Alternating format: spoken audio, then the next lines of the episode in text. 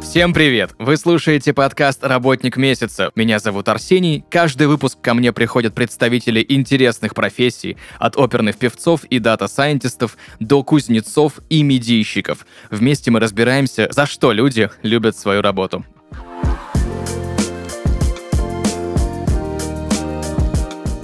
И сегодня в подкасте «Работник месяца» Дарья Бурмакина, главврач W Clinic, врач-акушер-гинеколог, врач УЗДГ. Дарья, привет! Привет. УЗДГ звучит как-то очень серьезно, но на самом деле это всем знакомое УЗИ.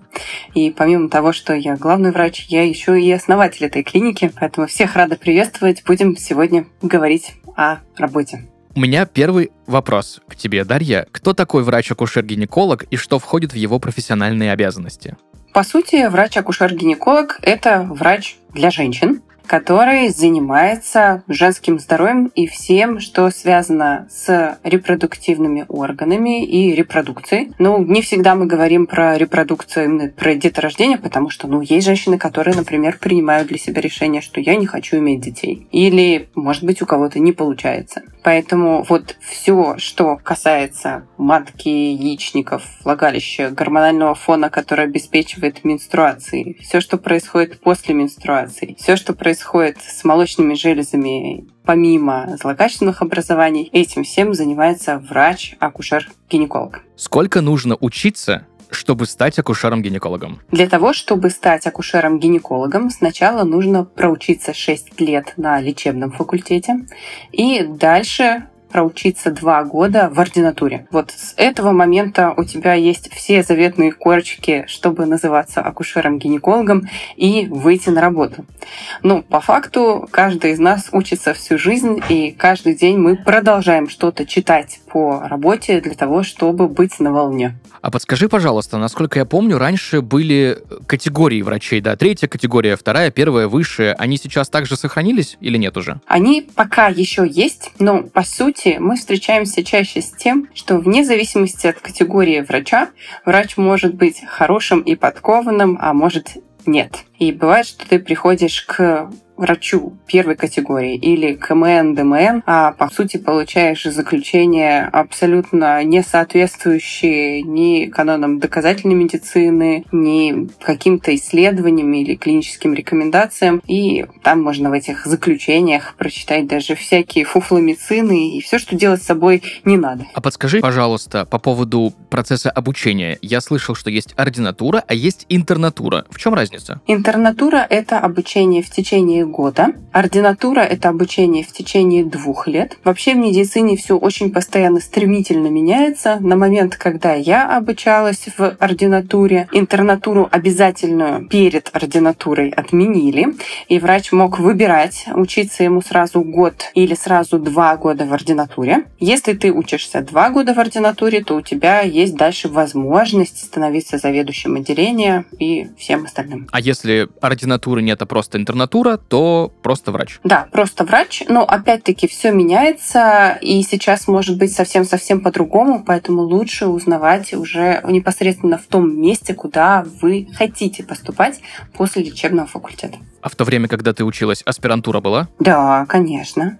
А сейчас ее нет? Сейчас аспирантура тоже есть. По сути, аспирантура — это то место, где ты пишешь работу на какую-то узкую тему. И после этого ты можешь подаваться в кандидата медицинских наук. А аспирантура проходится после ординатуры и интернатуры, я так понимаю, да? Да, да, аспирантура только после ординатуры, и ты тратишь еще там, если мне не изменяет память, около трех лет. Ты также работаешь в отделении бесплатным врачом, но еще помимо этого э, пишешь какую-то научную работу. То есть, по факту, если брать полный цикл обучения, чтобы можно было работать дальше заведующим или главврачом, и были научные публикации и степень, нужно 9 лет обучения? Это если прям вот э, так все по порядку и так, как надо, но на самом деле можно обучиться в ординатуре, и дальше, если у тебя есть амбиции э, проводить какую-то научно-исследовательскую работу, сейчас ты можешь это делать даже самостоятельно. Сейчас я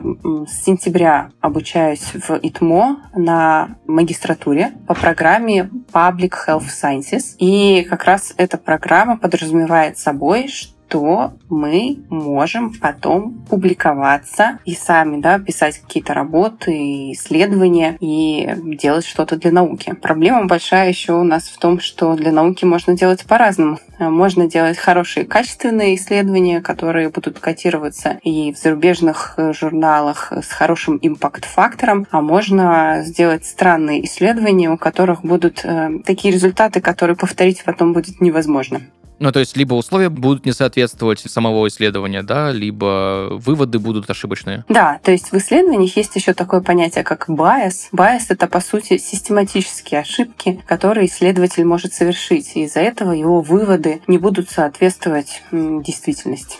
Учиться довольно долго и трудно. Много ли людей отсеиваются в процессе обучения? На самом деле немного. По моей памяти у нас несколько ребят отсеялось. В основном это на этапе именно лечебного факультета, когда ты только вообще заходишь в медицину и смотришь, боже мой, что тут происходит. Первые два года, вот это, наверное, основная масса, когда кто-то отсеивался и передумывал, что я учиться дальше не буду. Тот, кто доходил до шестого курса, там уже, ну, наверное, где-то процентов 5, уже получив корочку, да, скорее всего, это потому что они шли учиться не для себя, а для кого-то, воплощали чьи-то мечты, да. Вот после шестого курса примерно 5% потом шли в какие-то другие сферы деятельности. Ну, а уж после ординатуры обычно еще отсев меньше. Хотя между двумя годами ординатуры, первым и вторым годом, э, у меня было еще двое детей. Первая дочка родилась после первого года ординатуры, вторая после второго. И вот после второго года я четко решила, что, наверное, все-таки врачом я быть не хочу, хочу попробовать свое дело. И в тот момент я выпускала детские журналы, которые мы развозили по детским садам бесплатно. Основная задача была, чтобы родители, которые по статистике проводят э, ну, примерно 7 минут какого-то активного включенного времени с ребенком в день, проводили, выполняя эти задания вместе чуть-чуть больше. Продлилось это где-то примерно мои поиски около двух лет. Журнал действительно выпускался. Это было прям здорово и круто. Это был классный опыт. Но все-таки потом медицина меня вернула. В смысле 7 минут в день? Да, это среднее статистическое время, сколько родитель проводит времени с ребенком именно активно. Ну, то есть ты пришел с работы, и дальше ты как-то включен, да, забрал ребенка из школы или из садика. И вот время, пока ты с ним включен, именно там в игру или в активный разговор, среднее в месяц это примерно 7 минут в день. Жуть, правда? Это очень мало. Да. Как-то можно это изменить? Конечно. Если родитель будет иметь силы и энергию, то, безусловно, он может отложить свой гаджет в сторонку и провести это время со своим ребенком. Вот это сейчас у меня очень большое удивление было насчет 7 минут в день, да, ну... Да. Я понимаю, да, что это именно время концентрированное, да, то есть да, в да, да. ВКонтакте, но ну, я, ну хотя бы ну, минут 30, еще бы понятно было. Было бы уже круто.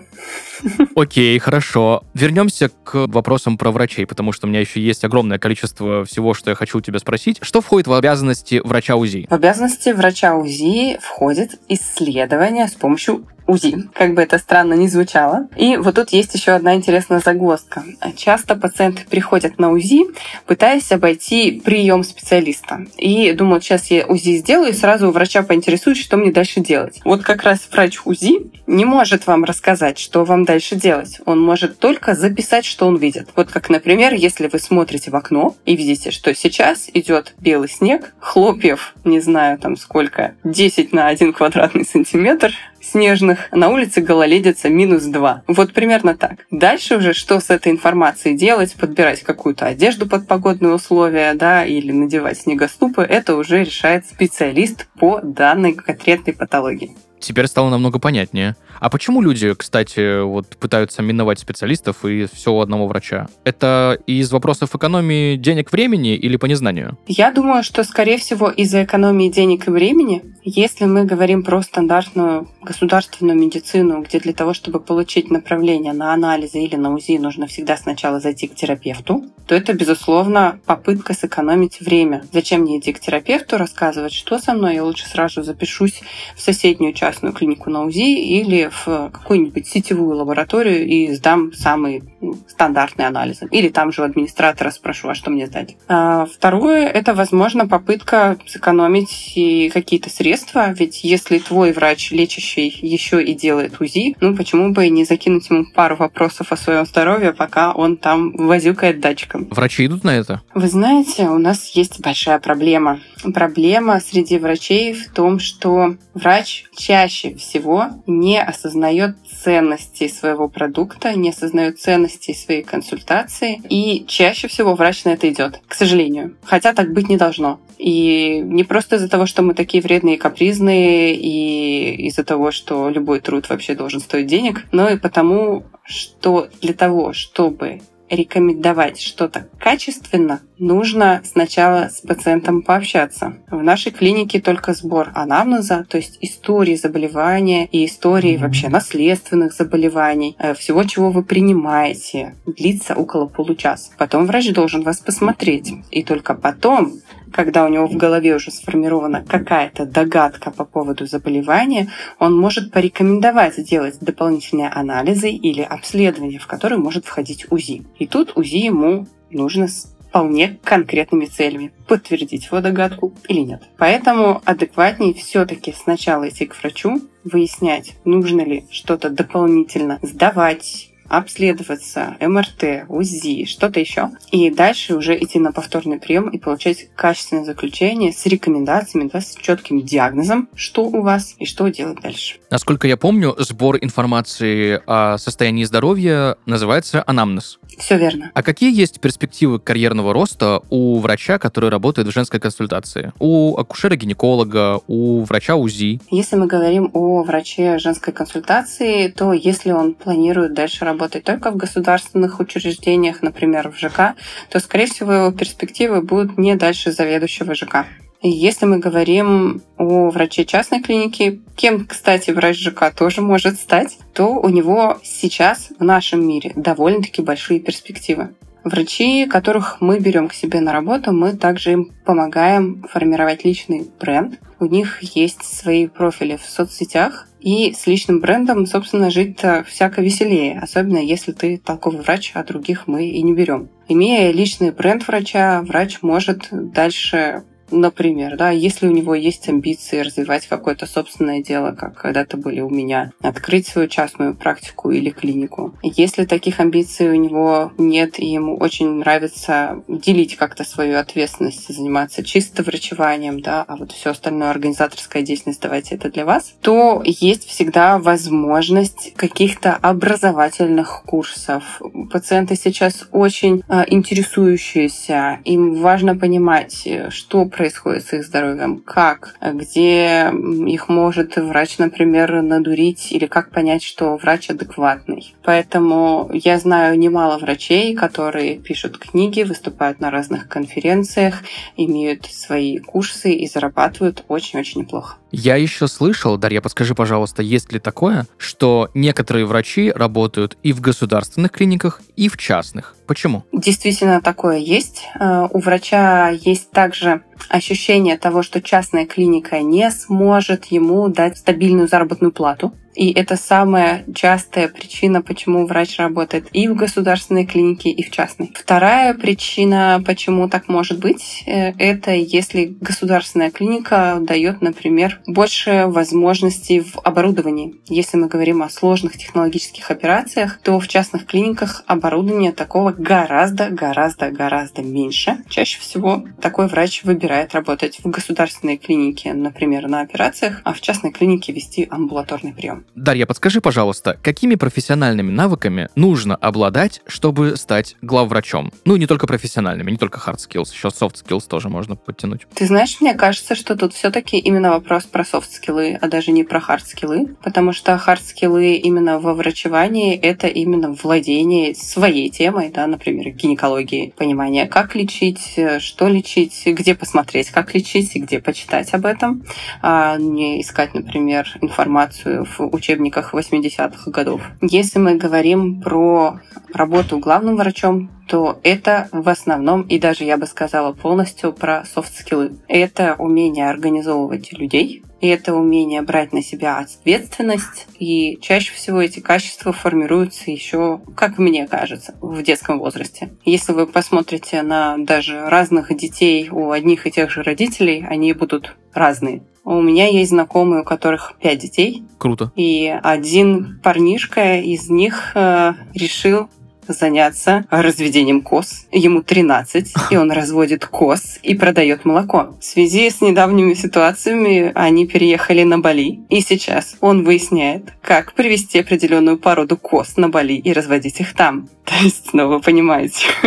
Это круто, это очень круто. Да. Ну да, у кого-то есть больше либо предпринимательская жилка, либо лидерская, у кого-то в других э, областях. Конечно, это неплохо и нехорошо, мы все разные. Кому-то нравится писать картины, кому-то нравится разводить коз, кому-то еще что-то. Это абсолютно нормально. Что входит в обязанности главврача и чем его деятельность отличается от деятельности рядового сотрудника клиники? Угу. А, давай начнем с рядового сотрудника клиники, потому что рядовой сотрудник клиники, собственно, у него основная задача – это вести прием, то есть принимать пациента, ставить диагноз правильный, желательно сразу, назначать лечение и также у рядового сотрудника тоже, помимо вот этих hard скиллов, есть soft скиллы. Э, умение коммуницировать с пациентом, доносить до него, почему именно такое лечение, а не другое, отвечать на его вопросы. Все это помогает пациенту, выйдя из клиники, иметь в голове четкий план действий, не иметь в голове неотвеченных вопросов и дальше выполнять все по назначению врача, а не выкинуть листок с рекомендациями в мусорку сразу после клиники. Если мы говорим про главного врача, то вот если ты рядовой врач, ты несешь ответственность только за своих пациентов,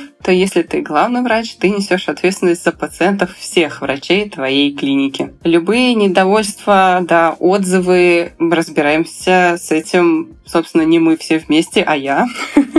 Иногда мы подключаем врачей, но в любом случае ответственность несу за это я. Составление графиков расписаний, подбор персонала, тестирование персонала, обучение персонала. И вот тут каждый главный врач набирает себе и ставит планку такую, как он считает необходимым. Например, в нашей клинике для нас абсолютно точно есть такая планка, что врач, если не придерживается принципов доказательной медицины, если он не понимает, где ему искать адекватную информацию, то это не наш врач. Личный бренд — это хорошо, но первоочередное — это твои хард-скиллы. Ты должен уметь лечить нормально и современно, основываясь не на чем то там и на своем а, безумно богатом 20-летнем опыте, а на современных исследованиях. Потому что опыт бывает разный. Можно 20 лет лечить уреоплазму, которая сейчас считается абсолютно нормальной бактерией э, у женщин, и быть очень опытным врачом с категорией. Но нам такого не нужно. И относительно образования да, врачей. Обычно у нас устроено как? Каждый врач образовывается сам. Сам ищет раз в пять лет, где ему подтверждать сертификат или накапливает баллы НМО для того, чтобы подтвердить сертификат, сам проходит аккредитацию. Э, в нашем случае мы кверху ко всему к этому, к чему мы тоже хотим быть причастны, мы оплачиваем образование нашим врачам, мы еще дополнительно собираемся раз,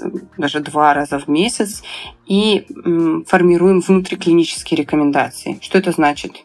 Врач берет тему, и разбирает, ага, как в наших российских клинических рекомендациях, а в австралийских что написано, а что пишут в Британии, а что пишут в Америке. Все это мы собираем, вместе советуемся, приходим к какому-то общему консенсусу, и в конце у нас появляется документ, по которому, собственно, мы все согласны, что вот так лечить надо и правильно, и у нас есть все подтверждения, почему именно так, а не по-другому. У меня, Дарья, знаешь, какой вопрос? Я в последнее время от большого количества врачей слышу фразу, что мы доказательная медицина. Да. Почему именно так стали говорить в последнее время? Что такого случилось, что нужно на этом акцентировать внимание? На самом деле доказательная медицина это то, какой должна быть нормальная медицина. Но из-за того, что все не совсем так, приходится иногда себя выделять и говорят, что мы вот доказательные, а кто-то там нет. Что это значит? Доказательная медицина — это медицина, которая основывает постановку диагноза и лечение на основании каких-то доказательств. Что это могут быть за доказательства? Чаще всего это исследования. Исследования, которые должны быть тоже проведены правильно. Потому что, как мы обсуждали с тобой, в исследованиях может быть много ошибок, да, вот этих байс. Нормальное исследование и вот исследование, которое обычно считается на такой высшей ступени доказательности. Это, например, двойное слепое контролируемое исследование. Что это значит? Это значит, например, если мы возьмем какой-то препарат, говорим, препарат А вообще такой классный, он вообще лечит, например, простуду, и начинаем его продавать. Это как у нас обычно происходит. И запускать рекламную кампанию. В нормальной медицине, да, АК доказательной, должно быть как? Препарат А, если говорить, что он лечит простуду, он собирает тысячу человек с простудой, делит их абсолютно рандомно на две группы, и дальше берет и одной группе дает препарат А, а другой группе дает плацебо. При этом не сам пациент, да, это первый человек, который ослеплен, он не знает, что он получает. Не сам врач, который его лечит, это второй пациент, э, второй да, человек, который ослеплен, поэтому двойное слепое.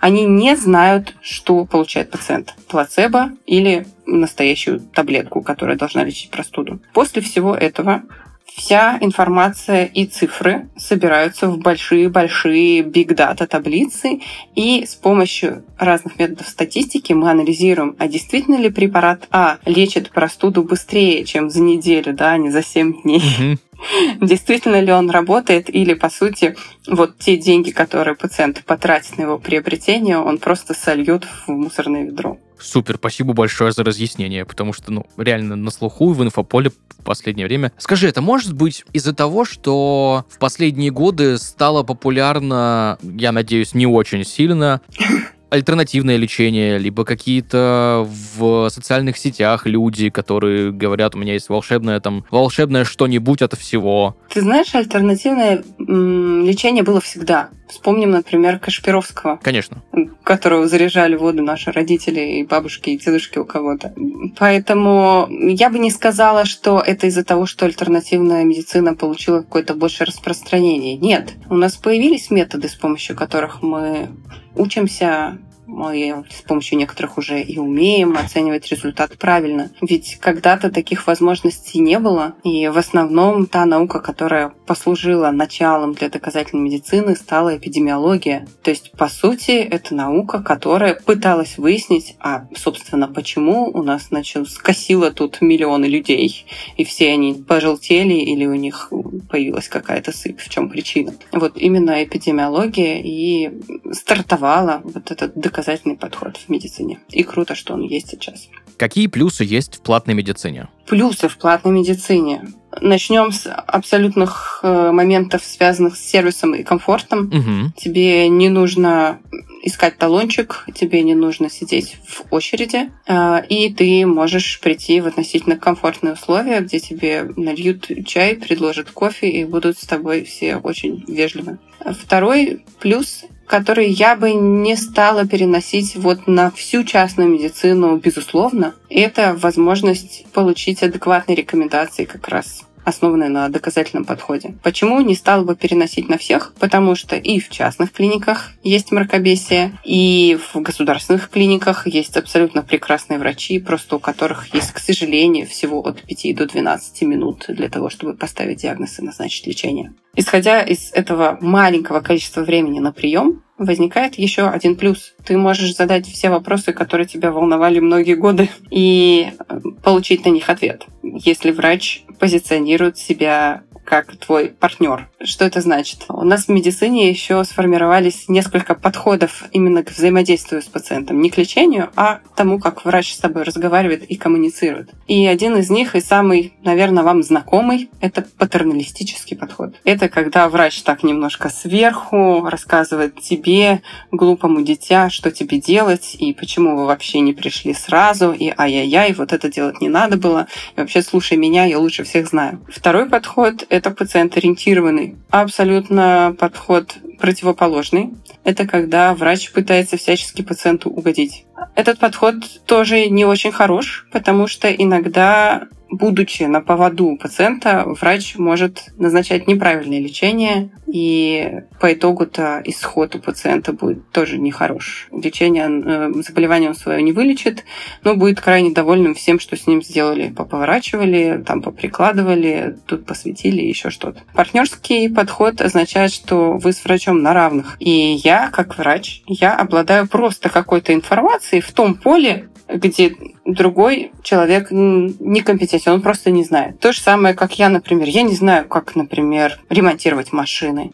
И я выбираю специалиста, прихожу к нему и ожидаю от него, что он мне расскажет, что мне нужно сделать со своей машиной. Вот то же самое и в медицине. Врач — это партнер. Наша задача — рассказать факты, чем-то их подтвердить, да, рассказать, что с человеком происходит, а дальше уже сам пациент делает выбор, что ему делать. И, например, мы можем сказать, возьмем самый такой яркий случай, например, у пациента диагностировали рак, и мы говорим, так, тебе нужно пройти химиотерапию, лучевую терапию, то-то, то-то, то-то, то-то, то-то, давай делай. Либо мы можем рассказать, что вот от этого такой процент выживаемости, вот это такой, вот такие могут быть осложнения. И дальше пациент может вообще посидеть и подумать, слушайте, доктор, вы знаете, мне 83, вот, вот эти все осложнения я бы особо не хотел. Я, честно говоря, готов прожить последние, там, не знаю, годы или сколько мне осталось. Я не хочу тратить свое время на лежание в больницах во всем остальном. Я хочу провести его со своими близкими. Мгм. Окей? Это решение пациента, мы его поддержим. Это очень круто. Ну, то есть вопросов никаких. Да. Есть же минусы в платной медицине? Да, конечно. Какие? В платной медицине есть минусы. Часть клиник, которые не совсем добросовестные, пытаются заработать на пациенте и воспринимают его только как кошелек с деньгами, к сожалению. И по этой причине вы можете месяцами и годами лечиться в платной клинике,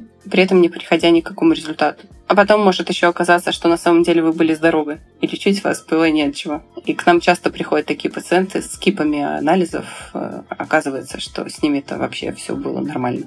Серьезно. Серьезно. Я периодически у себя в блоге публикую разные разборы клинических случаев, и мы считаем, сколько пациент потратил денег в частной клинике, когда, собственно, ему нужна была одна таблетка за 200 рублей, или вообще с ним было изначально все в порядке, если бы врач был компетентный. Вот тут я не знаю, честно. Мне всегда так хочется верить, что на самом деле врач не со зла все это делает, он хочет очень человеку помочь. Мне кажется, это более приятная была бы для меня реальность, чем осознание того, что врач такой негодяй, он просто разводит пациента на деньги. Я не знаю как. Как эту ситуацию можно исправить, чтобы этого было... Ну, не, не то, чтобы не было, понятно, что это будет всегда, к сожалению, Мгм. да, но как сделать так, чтобы этого было меньше? Можно решать проблему по-разному, но чаще всего это будет какое-то глобальное решение, например, да, поменять систему образования. Почему, например, мы узнали о доказательном подходе в медицине только какими-то самостоятельными изысканиями? Почему об этом не рассказывают в институте? Почему нас продолжают учить по старым книжкам или методичкам, которые делают сами сотрудники кафедры? Это первый вопрос. Можно же делать классные образовательные программы, которые основаны на нормальных данных из исследований. Можно по ним принимать экзамены и у тех, кто учится, и у тех, кто сейчас уже в качестве врача лечит. Но почему-то это не происходит, и, возможно, это также и потому, что если мы проведем качественный экзамен всех врачей, которые сейчас лечат, то, собственно, лечить у нас останется около 1-5% врачей. Кому идти всем остальным со своими проблемами, это будет большой-большой коллапс. Ну, понятно, да, что это все эволюционным путем должно идти, и рубить с плеча ни в коем случае нельзя, потому что система Да. просто, да. Поэтому все, что мы можем делать, мы можем, например, создавать какой-то качественный образовательный контент. Мы можем популяризировать э, нормальный подход в медицине. Для этого можно вести там блоги. Я знаю, что на меня подписаны не только пациенты, но и большое количество врачей, которые вот так потихоньку приходили к пониманию, а что есть вообще доказательная медицина, а не медицина, ну, она так называется, знаете, медицина экспертов. Почему? Потому что когда мы выходим после ординатуры, вот эти шесть лет ты проучился, два года в ординатуре, собственно, ты практически ничего не умеешь. Все, что ты делаешь, ты смотришь на своих старших коллег и переписываешь их э, рекомендации к определенным диагнозам. Ты можешь поставить диагноз, но чаще всего ты не совсем понимаешь, как лечить. И по сути мы попадаем в такую медицину, где просто мнение какого-то человека играет роль в том, как ты будешь лечить того или иного пациента. Так быть не должно. А как ты думаешь, почему все больше и больше людей в последнее время обращаются в частные медучреждения? Я думаю, что отчасти они обращаются для того, чтобы избежать всего, что связано с государственным учреждением. Это желтые стены, безумные очереди, а иногда и откровенное хамство. Если мы будем говорить о гинекологии, то у большинства женщин в нашей стране есть неприятный опыт, связанный с гинекологом, где были и унижения, и какой-то, не знаю, даже как это принято сейчас модно называть, шейминг за разные моменты ее личной жизни. Например, даже по количеству половых партнеров или возрасту вступления в половую жизнь. Но врача не должно волновать это. Как мне кажется, каждый человек ну, имеет свое личное право распоряжаться своей личной жизнью, и никто не должен его учить, как это правильно делать. Есть ли предубеждение у женщин относительно мужчин-гинекологов? Не у всех, но у кого-то есть. Э, я лично, как женщина, скорее выберу женщину-гинеколога, чем мужчину. Хотя есть и другая группа пациенток, которые с радостью выбирают пациента-мужчину. Ну, у врачей есть такая интересная поговорка, пословица, не знаю, принцип. Считается, что как только врач надел халат, он становится бесполым существом. Честно тебе признаюсь, перед записью я к некоторым своим знакомым девушкам, женщинам подошел да. и прямо спросил об этом. Ну, есть или нет предубеждения? И те, кто угу. ответил «есть», сказали только лишь потому, что был не очень компетентный специалист. Угу. Да, то есть вообще ни, ни в коем случае не по половому признаку, именно по компетенции. Вот. И из-за этого где-то, где-то что-то осталось, да. Я, безусловно, знаю восхитительных врачей, гинекологов мужчин, ну, как и плохих тоже знаю. Тут, видишь, такой момент. Действительно, компетенция очень много играет роли, но при этом ты же можешь попасть и к врачу-мужчине потом с хорошей компетенцией. То есть половой признак — это не что-то, что автоматически делает врача хорошим или плохим. С другой стороны, у нас всячески женское здоровье и женская репродукция — это табуированная тема. И да, в принципе, слушай, бывает же, что вот если я спрошу тебя, вот ты как проктолога, ты выберешь женщину или мужчину? Да вообще без разницы. Вообще без разницы, супер. Хотя кто-то скажет, слушай, я там, не знаю, к бабе не пойду. А, не, ну понятное дело, что история вот с э, всеми этими вещами это не то, что мы обычно обсуждаем, да, на людях, понятно. Но а что такого? Ну, какая разница? Ну, специалист хороший, классный, свою работу знает. Я в этом не понимаю ничего, кроме того, что а, а там что-то почини, пожалуйста, да? Ну, если надобность такая будет, то, ну, все. Надо человеку, который просто сделает все, что нужно, чтобы помочь. А кто это будет, да какая разница? Это очень крутая позиция. Прям вот я радуюсь, что мы приходим к этому от э, позиции, когда, например, мне моя мама рассказывала, что ни в коем случае э, твой супруг не должен знать, что у тебя, не знаю, месячные, пусть он думает, что ты не ходишь в туалет вообще никогда, до абсолютно нормального принятия любой части твоего тела. Это круто. А врач это призвание? Я бы так не сказала. Мне кажется, что вообще вот почему-то мы начинаем говорить про призвание именно в контексте врачей. Но на самом деле любая работа, если она тебе не нравится, ну это не здорово. Зачем идти работать туда, где тебе не нравится? Поэтому также можно сказать и про архитектора, и про художника, и про IT-специалиста, и про маникюрщицу. Да даже про уборщицу есть люди, я знаю, которые просто обожают наводить чистоту. Поэтому, безусловно, если тебе не нравится то, что ты делаешь, блин, не делай это что тебе больше всего нравится в твоей профессии? Больше всего мне нравится, когда человек приходит потом с результатом, и он благодарный. И даже тут не сама благодарность, а, наверное, понимание того, что ты сделал для другого человека что-то классное и как-то его жизнь в этот момент поменялась. А еще мы ведем беременности, и это так удивительно, к тебе 40 недель, 9 месяцев ходит человек, и живот у него увеличивается с каждым разом, и потом он раз и приходит с детишкой, и появляется прям настоящая новая жизнь. Это то, что спасает от выгорания и заставляет двигаться дальше. Это прям классное ощущение. Что тебя больше всего бесит? Работая в частной клинике, меня не бесит ничего. Особенно я сама главный врач и могу поменять то, что мне не нравится. Туше.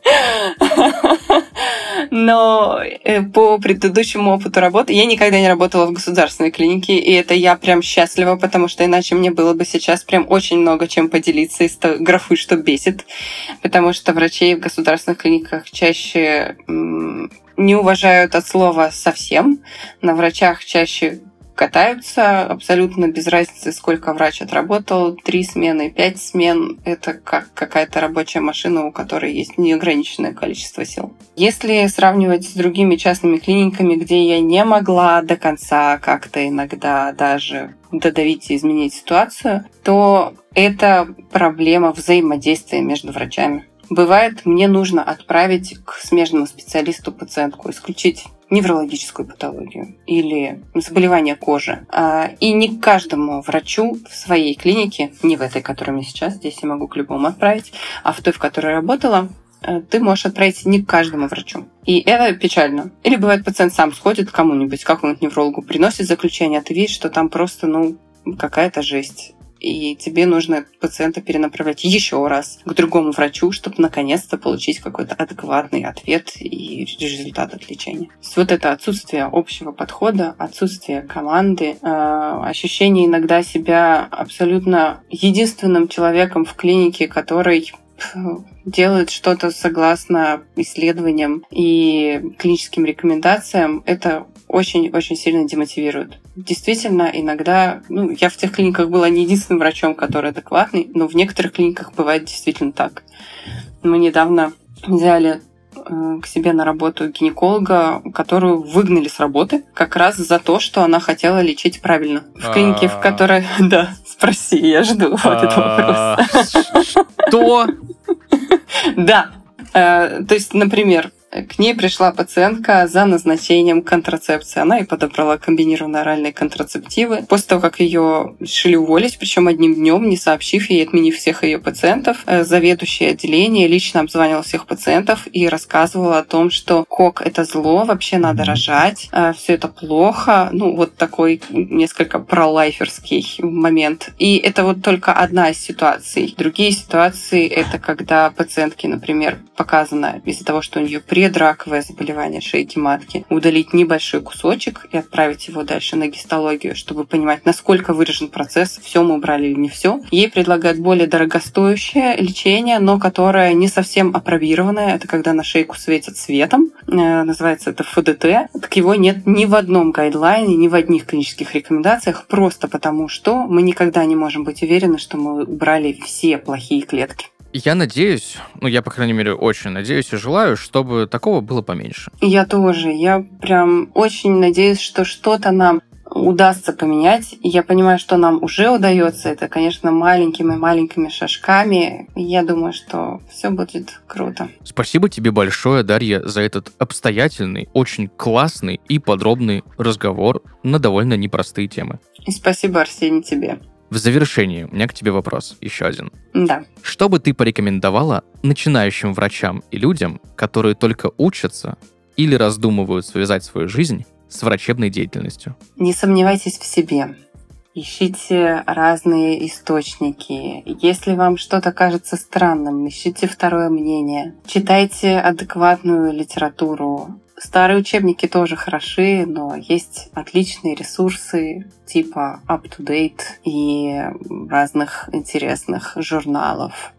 И еще раз повторю момент про «не сомневайтесь в себе», потому что вы у себя одни, и никто не имеет права на вас ездить и сажать вас на трое суток, после суток заставлять снова работать. А, у вас все получится. Я за вас горой. Спасибо большое. Друзья, сегодня в подкасте «Работник месяца» была Дарья Бурмакина, основатель и главный врач W Clinic, врач-акушер-гинеколог, врач УЗИ. Дарья, еще раз тебе спасибо огромное за сегодняшний разговор. Спасибо. Друзья, на этом у нас все. Услышимся в следующих выпусках. Пока-пока.